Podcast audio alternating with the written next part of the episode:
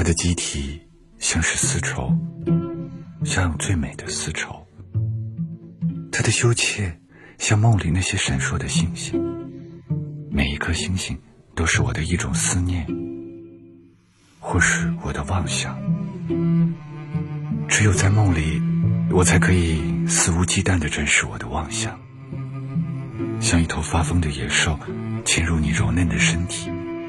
让你心甘情愿臣服于我，毫无私心的成为我此时此刻的女人。我们可以天翻地覆，彻夜不眠。我愿意抚摸你整个晚上，在你的丝绸上画下最美的图案，甚至撕裂你的丝绸，把它弄脏，看着你流出最纯洁的眼泪，然后。我就把它擦干。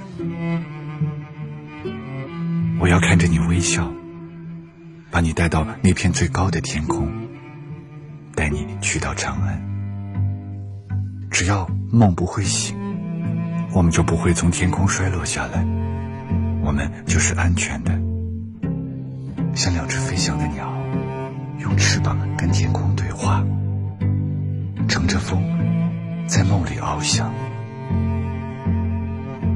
为了这样的梦，我怎么都不愿意醒过来。我知道，一旦醒来，我所能够面对的，除了与我关在一起的马匹，就是无尽的黑暗和无尽的苍凉。